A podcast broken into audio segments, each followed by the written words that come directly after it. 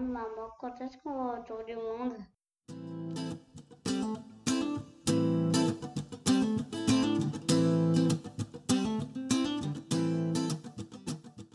Bienvenue sur Voyage Heureux, le podcast d'une famille voyageuse. Nous allons tenter épisode après épisode de répondre à toutes les questions que l'on nous pose et que l'on se pose avant de partir. Budget, école, santé, écologie, équipement, enfants et bien d'autres encore, pour que vous n'ayez plus jamais peur d'oser partir à l'aventure.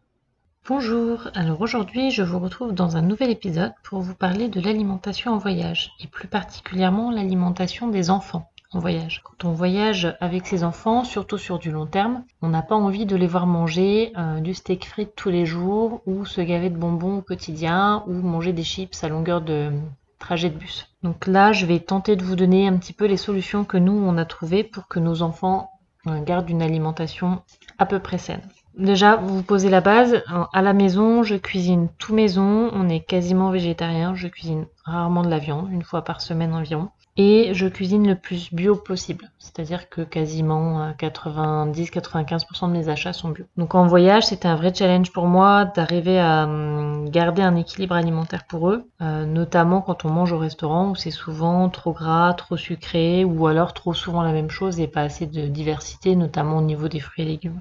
Alors voilà les solutions qu'on a trouvées. La première solution, c'est de tenter de louer des hébergements avec cuisine, que ce soit des Airbnb ou que ce soit des hostels. Vous aurez souvent des cuisines. Donc c'est vraiment vers ce type d'hébergement qu'on est allé et c'est ça qu'on a privilégié pour pouvoir évidemment cuisiner euh, des petits plats maison et pouvoir préparer des plats équilibrés.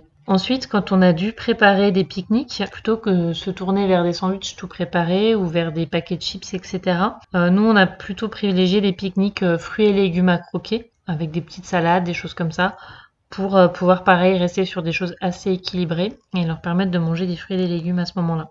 Parmi ce qu'on a mis en place également, c'est avoir un minimum pour cuisiner. Donc c'est avoir un couteau avec soi, avoir des éco-cups pour pouvoir boire, avoir des tupperwares, etc.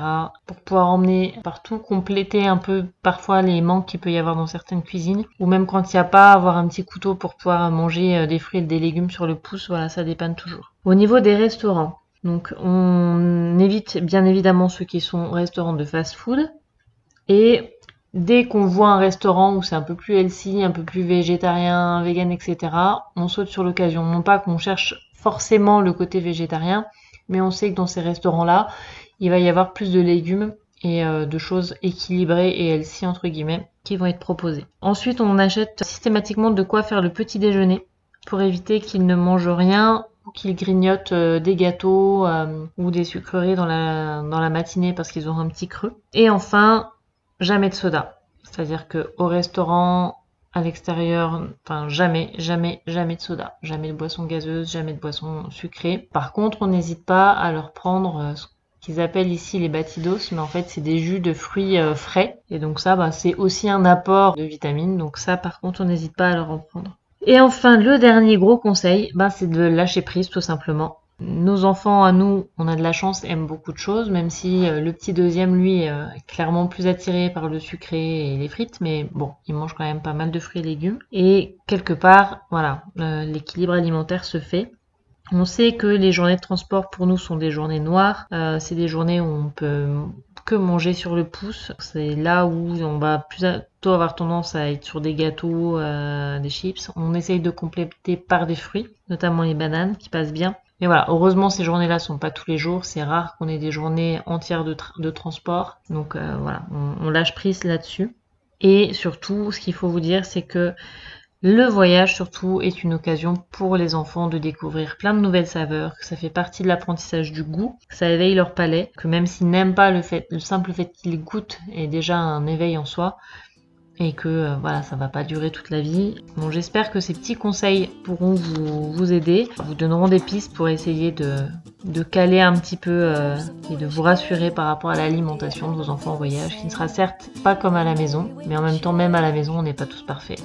Je vous retrouve bientôt pour un prochain épisode. Ciao